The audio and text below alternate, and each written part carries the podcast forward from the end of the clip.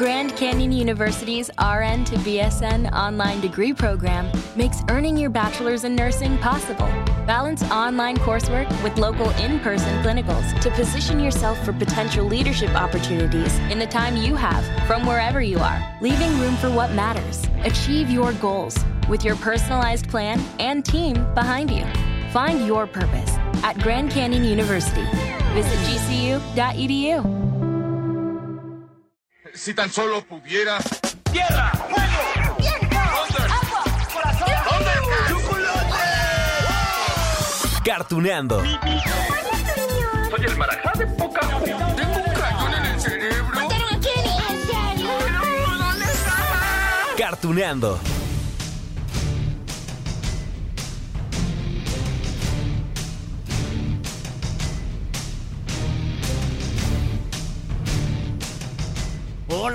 Amigos de Cartuneando. Hoy tenemos que adentrarnos al terreno de los videojuegos.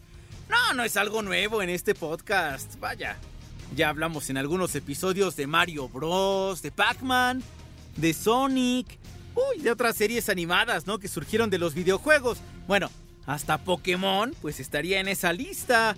Y es que hoy vamos a platicar de Halo. ¡Ja!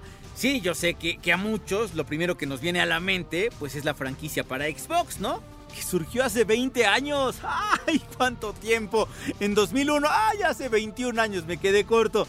Bueno, o habrá quien le venga a la mente la serie live action que pues se estrenó hace pocos meses en Paramount Plus. Pero aquí es donde yo vengo, aquí con Cartuneando, a decirles que también existe una serie de cortometrajes animados que se estrenaron por allí del 2010-2011. Salieron ya después a la venta en un DVD y Blu-ray especial. Yo lo tengo, por cierto, con caja metálica y toda la cosa. Y que llevó por nombre esta colección Halo Legends. Una de las historias, por cierto, se escucha así. ¿Qué ocurre, jefe maestro? ¿Qué pasa si superamos el límite de tiempo? Solo hay una opción. Deberemos aniquilar la alianza, el paquete y a tu equipo por completo. ¿Está esto claro? Lo entiendo. Equipo espartano, ha llegado el momento. Comienza la operación. Ok, ok, bueno, les recalco amigos que escuchamos esto que solamente fue una parte pequeña de uno de los siete cortometrajes que compone este material llamado Halo Legends, que, que bueno, fue creado obviamente pues para impulsar esa franquicia que ya hace muchos años, en 2011, pues ya era una franquicia fuerte de videojuegos, entonces trataban de impulsarla por todos los medios. A ver, cada una de estas siete historias en Halo Legends pues era una historia distinta, animación diferente, incluso el tono también, algunas historias eh, eran de, de, batallas épicas, ¿no? Y otras más eran como más de aventuras, inclusive hay una de una parodia. Pero miren, antes de adentrarnos más, debo decirles que esta colección de cortometrajes nació gracias a los cómics, sí, en serio. Recordemos que también, pues esta franquicia de Halo, bueno, pertenece a Microsoft, y hay una división en Microsoft que se llama 343 Industries. Y entonces estos son los creadores de Halo. Ok, hasta allí vamos bien, ¿no? Para el 2006 fue publicado un número especial de Marvel Comics que se llamó The Halo Graphic Novel. Y a raíz de esto, bueno, les cuento que había un hombre llamado Frank O'Connor, que era el director creativo de esta empresa que les decía, 343 Industries, ¿no? y él consideró que a partir de ese cómic de Marvel, pues ya se estaban abriendo las puertas a un proyecto que él venía cocinando desde hace dos años atrás.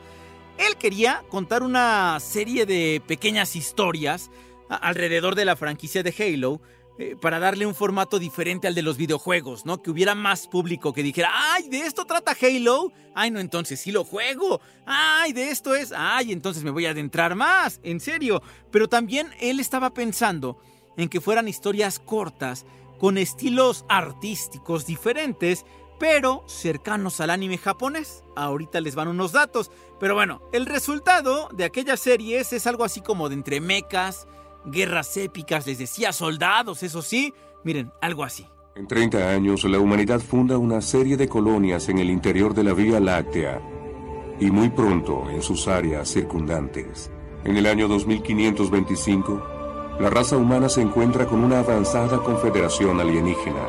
Esta confederación se hacía llamar la Alianza. Oh, bueno, la propuesta de realizar estos cortometrajes llegaron, bueno, a diferentes estudios, ¿no? De animación todos ellos.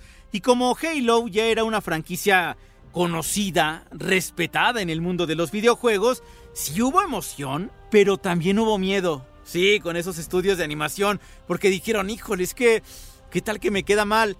Y es que tampoco seamos... Ay, tan ingenuos. Lo que pasa es que históricamente en el cine y en la televisión no le ha ido muy bien a muchas producciones que surgen de videojuegos. No, no a todas. No sé, a ver qué me dicen de Mortal Kombat, la primera película. O había un programa ahí de Mario Bros también todo chafa, ¿no? Entonces, claro que había miedo porque pues había un público muy fuerte de gamers que iban a decir, ay, esta historia como que no me gustó mucho. Pero bueno, ¿Cuál fue el respaldo? Ya les decía, siete historias diferentes. Vamos a repasar porque el respaldo justamente era que Frank O'Connor les dio esa libertad creativa. Eh, digamos que era como coescribir la historia porque ya existía así un universo de Halo, pero les decían, tú a partir de esto, créame una historia que me sorprenda. Pero bueno, vamos con la primera ya, de una vez. Miren, este primer episodio o primer cortometraje se llama The Babysitter y allí vemos a un, a un equipo de cuatro soldados de choque de descenso orbital, también conocido como los Helljumpers. El equipo está compuesto por el soldado Russ O'Brien, el sargento Cortés, el cabo Taylor Miles y también el cabo Checkman. Ellos cuatro son enviados a una zona del Covenant bajo una lluvia de meteoritos para eliminar a uno de los profetas. Seguro ustedes que son super fans de Halo sabrán un poco de estos términos, Covenant, profetas y todo esto, pero bueno, vamos a escuchar una parte de estas aventuras. Los precursores eran un pueblo sabio, altamente inteligente y noble, y con su creencia en la justicia y en la paz, enfrentaron valientemente al adversario, intentando esterilizarlo. Después de limpiar la galaxia de todos los restos de la inundación y esterilizar la amenaza, volvieron a poblar los mundos. Bien, el segundo cortometraje se llama El Duelo. Y también aquí pues hay mano japonesa, de hecho, aquí les va uno de los datos que a mí me gustan. Miren, trabajó como supervisor creativo Mamoru Oshii. ¿Quién es este hombre? Se preguntarán ustedes. Es el hombre detrás del éxito de las películas de animación de Ghost in the Shell que salieron en los años 90. Entonces, claro que iba a tener ese toque de anime que les mencionaba al principio, ¿no? Miren, este segundo cortometraje sigue a un Sengeli llamado Fal que no quiere seguir la religión del Covenant y entonces es acusado de herejía, pues por uno de los profetas y a manera de venganza asesinan a su esposa. ¿Qué viene con Fal? Pues claro, un viaje de venganza es esto. Éramos fuertes. Sangelius era fuerte antes de la alianza. Y podríamos ser fuertes otra vez. Pero nos desviamos. Hoy no vivimos por el honor, sino por el poder. Escucha lo que dices. Eso no solo es herejía, es traición. Pones tu linaje en peligro. Ay, pues suena interesante esa historia del duelo, ¿verdad? Pero bueno, tenemos que avanzar. Vamos ya al tercer cortometraje. Se llama El Paquete. Aquí vamos a viajar a bordo de una nave con un grupo de supersoldados llamados los Spartans. Su misión es abordar una flota del Covenant y recuperar un importante paquete. Mm, ¿Qué es ese paquete? Eh? También veremos al Master Chief, al jefe maestro, quien deberá pues esforzarse para recuperar el paquete. Ah, qué misterioso paquete. En realidad es una científica de nombre Catherine Halsey. Y entonces ella pues se va a encontrar en un estado de hibernación criogénico y ya cuando despiertan, pues con lo que se va a encontrar es que va a tener que, que escapar de esa destrucción, es esto. ¡Inútil! Concéntrense, combatimos a la élite del brazo armado de la Alianza. Los dones de los precursores no son nada si no los usan bien. Aprendan a usarlos. Porque son los hombres de Sangelios. Nunca olviden ese honor. ¡Señor! Ok, amigos de Cartooneando, ahora les presento el siguiente cortometraje, es el cuarto, se llama Origins. Orígenes está dividido en dos partes. Aquí el Master Chief es acompañado en una nave por Cortana, que es una inteligencia artificial. Miren, en la primera parte de la historia, Cortana reflexiona sobre su existencia, porque es artificial, lo que ha aprendido acerca de la noble y antigua raza conocida como los Forerunner, misma que pues fue atacada por una infección parasitaria llamada Flood.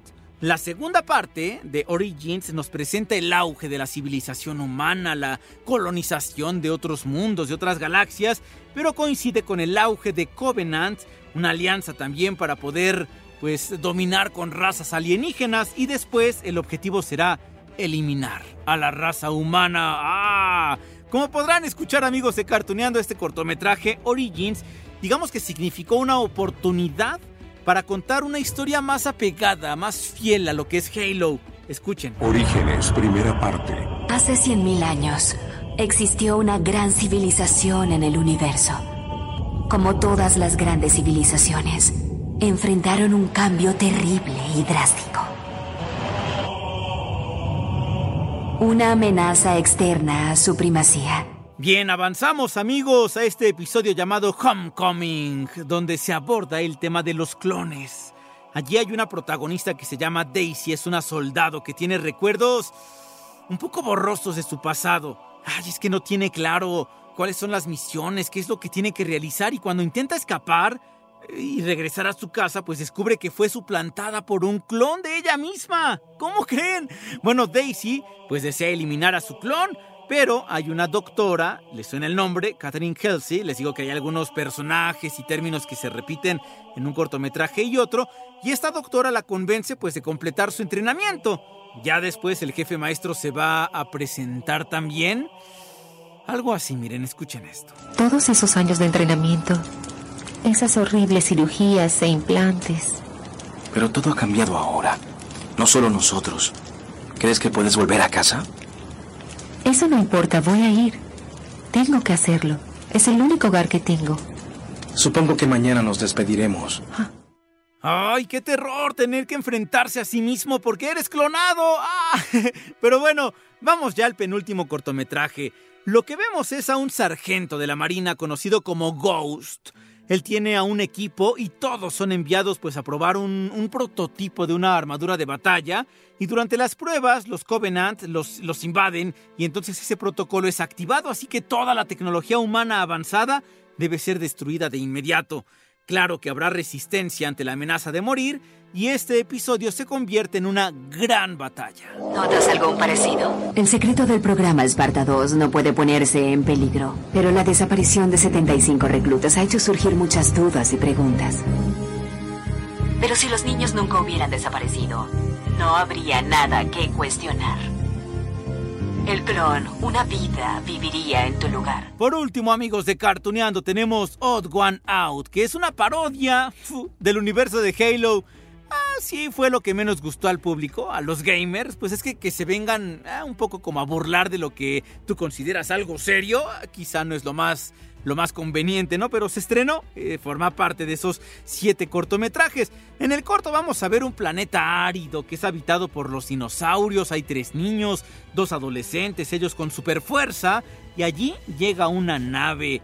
El capítulo está lleno de confusiones sobre quién es el Master Chief, el jefe maestro, a quién le deben entregar una nueva bioarma para destruir al Spartan equivocado. Bueno, toda una parodia, les insisto. ¡Oigan! ¡Espérenme! ¡Regresen! ¡No me dejen atrás! ¡Ey, miren eso! Es el viejo robot de hojalata que se cayó.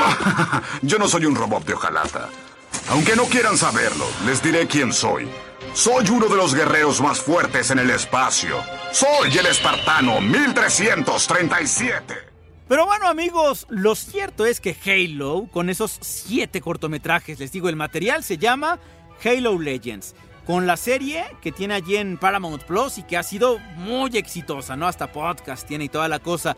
Y con lo que ha durado esta franquicia de videojuegos, 21 años, por supuesto que estamos enfrente de algo que conocen millones de personas, que es Halo. Y entonces, aquí en México habrá un torneo, Halo Championship Series México Regional y tal, que va a tener lugar en julio, del 22 al 24 de julio, aquí en la ciudad. Y bueno, entrevisté al respecto a, a su organizador, a su creador, que es Jorge Lizárraga, CEO de Gaming Partner, y vamos a escuchar porque él nos platica justo de esto, de pues la importancia de que hay algunas series y películas que hablen sobre estos videojuegos, obviamente nos va a hablar de este concurso y de muchas cosas más, así que amigos, disfruten esta charla.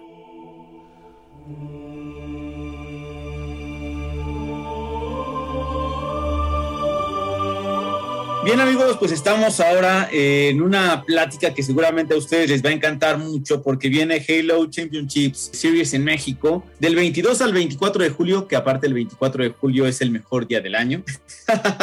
Pero bueno, en esta plática la verdad es que eh, estoy muy gustoso porque tenemos a Jorge Lizárraga, CEO de Gaming Partner, que él, eh, pues bueno, cuéntame Jorge, porque seguramente realizar un evento así cada vez es más grande porque cada vez tenemos más eh, gamers en, en todas partes. ¿Qué me cuentas? Tú de, organizar este tipo de, de eventos? Claro que sí, Lalo, y bueno, te agradecerte mucho el espacio. Nosotros llevamos ya poco más de 20 años haciendo eventos de videojuegos. Nos ha tocado un camino por recorrer bien interesante y como dices, si tienes mucha razón, eh, ha ido evolucionando y se ha vuelto cada vez más grande el fenómeno del gaming, ¿no? Entonces, en Gaming Partners hacemos diferentes tipos de eventos y particularmente hoy llega la oportunidad de hacer un proyecto particularmente especial en México, que es el evento regional del Halo Championship Series, que es básicamente el circuito oficial de competencias de, de un juego muy popular que se llama Halo, que es muy conocido en México porque además somos un país con una audiencia y una cantidad de jugadores muy importante de Xbox y de Halo en particular. Y pues andamos muy contentos porque además esto se vuelve también el primer evento masivo después de pandemia que empezamos y que regresamos a realizar, ¿no? Entonces, muy, muy contentos. son proyectos con una alta complejidad técnica, pero bueno, después de tantos años y con la experiencia, te diría que es muy satisfactorio ver que, que vamos a poner en pie un evento otra vez que conecta la tecnología, el entretenimiento, los videojuegos con, con la audiencia en México, ¿no? Algunos componentes que son importantes en los eSports, ¿no? Uno es los narradores o los casters, ¿no? Que son las personas que narran los partidos. Tenemos la ventaja de que en esta edición, en este evento que vamos a hacer, vienen tanto los talentos nacionales como los casters de Estados Unidos, que muchos de ellos son muy famosos y que van a estar narrando las partidas en vivo porque el evento va a salir vía transmisión a todo el mundo desde México, ¿no? Entonces, eso no lo puedes vivir en línea, ¿no? O, se queda parcial la experiencia. Jorge, eh, quiero aprovechar esta plática contigo para abordar un, par de temas que tienen que ver con videojuegos. Eh, por supuesto, sí poniendo hincapié en esto de Halo, que es uno de los, pues de las franquicias más grandes en los, no, no es nuevo, ¿no? Es, ya tiene añísimos, pero todo eso no, nos lleva a decir que ha habido cortometrajes animados, tenemos ahora una serie en Paramount Plus que es Halo. ¿Qué atributos tú le ves a cuando se complementa toda esta experiencia del gamer, experiencia televisiva, una experiencia cinematográfica? ¿Qué te habla a ti justamente que esto de, los videojuegos es un, mundo tan extenso que llega a la televisión y al cine? No, totalmente de acuerdo, Lalo. Me parece, fíjate, yo, yo básicamente atribuiría eh, eh, lo que está pasando eh, a, la importancia del gaming y de las propiedades intelectuales de los videojuegos hoy en día, ¿no? Hace, hace pues, muchos años las propiedades intelectuales salían de la tele o de las películas, ¿no? Este, y entonces veías los iconos que se hacían en ese mundo y cada vez ves, cada vez más nos encontramos en este crossover donde el videojuego se mueve a otros medios, ¿no? Eh, la película de Sonic que ha sido muy exitosa, como dice Uncharted, la serie de Halo, eh, la serie eh, basada en, League la franquicia de League of Legends que lanzaron en Netflix. Estamos esperando Mario Bros. Está, exactamente, digo, ahí es una historia medio terror de la película original de Mario Bros. en su momento, este, pero, pero, pero bueno, lo, lo que está pasando es que te estás dando cuenta de la importancia ahora de las propiedades intelectuales de videojuegos, en cómo han permeado en las nuevas generaciones y cómo hoy otros medios ahora, en vez de, en vez de apalancar el mundo del videojuego, están aprovechando de, conectar con el gaming para generar y atraer audiencias, ¿no? Entonces, ese tema, ese tema para mí lo vamos a ver cada vez más. Un dato que me sorprende mucho es que para el 2040 la mitad del mundo va a jugar videojuegos, ¿no? 5 mil millones de personas. Y, nosotros aquí en Gaming Partners hablamos de que el mundo se está volviendo gamer, ¿no? Eh, en, muchos sentidos y de diferentes formas. Gente que juega muy intensamente como estos competidores, gente que básicamente quiere relajarse un rato y se mete en su teléfono y juega. Hay muchas, eh, digamos, matices de videojugadores y eso está haciendo que sea la industria pues, más grande de entretenimiento del mundo, ¿no?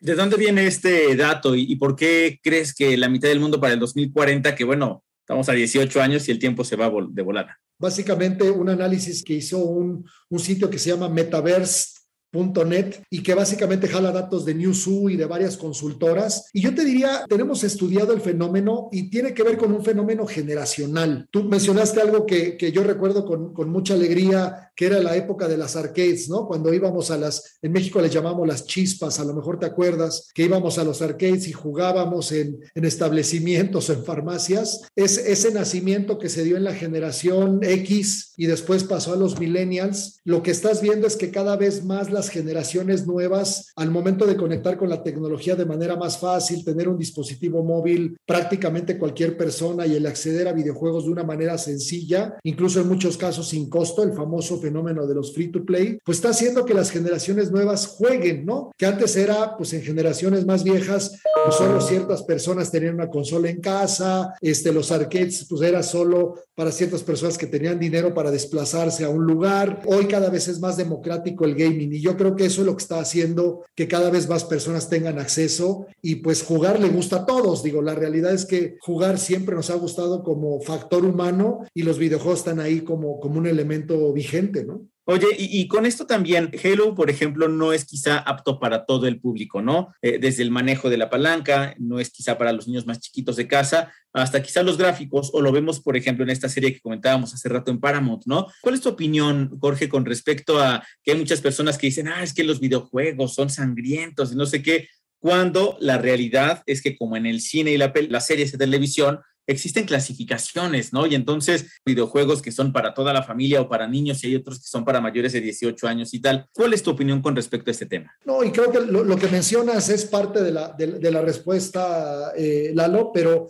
mira, mi, opinión es... Eh, como en todas las posibilidades mediáticas, ¿no? Eh, siempre, siempre va a haber contenidos para diferentes audiencias, ¿no? En México tenemos no solamente la regulación que viene de Estados Unidos, que fue la que usamos por muchos años, sino en México ya hay una clasificación de SEGOP para los videojuegos, o sea, ya hay, ya hay una clasificación local. Creo que esas recomendaciones siempre hay que seguirlas como padres, o sea, ese tema de de, poder entregar un producto a nuestros hijos, pues debe de venir con una responsabilidad de seguir las recomendaciones de, de, clasificación de los expertos, ¿no? Por ahí yo compartí hace poquito a todo el equipo aquí en Gaming Partners de, de un artículo que salió, si no me equivoco, fue en el Wall Street Journal que decía, los videojuegos han demostrado que no solamente no son malos, sino que incluso pueden ayudar al cerebro si se usa de manera responsable, ¿no? Entonces yo te diría, como en todo, siempre los extremos pueden ser malos. Creo que el uso responsable, el poder seguir clasificaciones, el poder de dar al niño pequeño el tipo de contenido que es adecuado y al mayor, pues el tipo de contenido que le interese, creo que es parte de, del manejo adecuado de los videojuegos y eso es responsabilidad de todos, no solamente de la industria, sino del papá en casa. Creo que es muy importante y lo estamos viendo sobre todo con los papás que ya son gamers, porque antes los papás no eran gamers, ¿no? Y, y, no había una comunicación entre hijos y padres respecto a eso. Hoy hay cada vez efectivamente más papás que juegan con sus hijos y ese acompañamiento me parece súper valioso. Halo es un producto que además me gusta mucho porque es un producto que ha, ha cuidado mucho el que sea clasificado para teenagers hacia arriba. Esto es un producto que no es para mayores de edad, eh, aplica desde, si no me equivoco, la clasificación es a partir de los 15 años y hacia arriba. Microsoft ha cuidado mucho esa propiedad intelectual, me parece que ha sido un trabajo sensacional y al final del día creo que esto conecta mucho con la escena tan grande que hay en México, ¿no? Eh, es que yo creo que es esto, hay que aprovechar todo para el reencontrarnos en familia, porque hay eventos que son para esto. Y está padre también entrarle quizás seguramente como papás, como tíos, abuelitos a este otro mundo que pareciera que es de jóvenes, pero yo creo que es, es inclusivo. Muchísimas gracias, Jorge. Claro que sí, Lalo, te agradezco mucho la oportunidad y, y nos vemos pronto.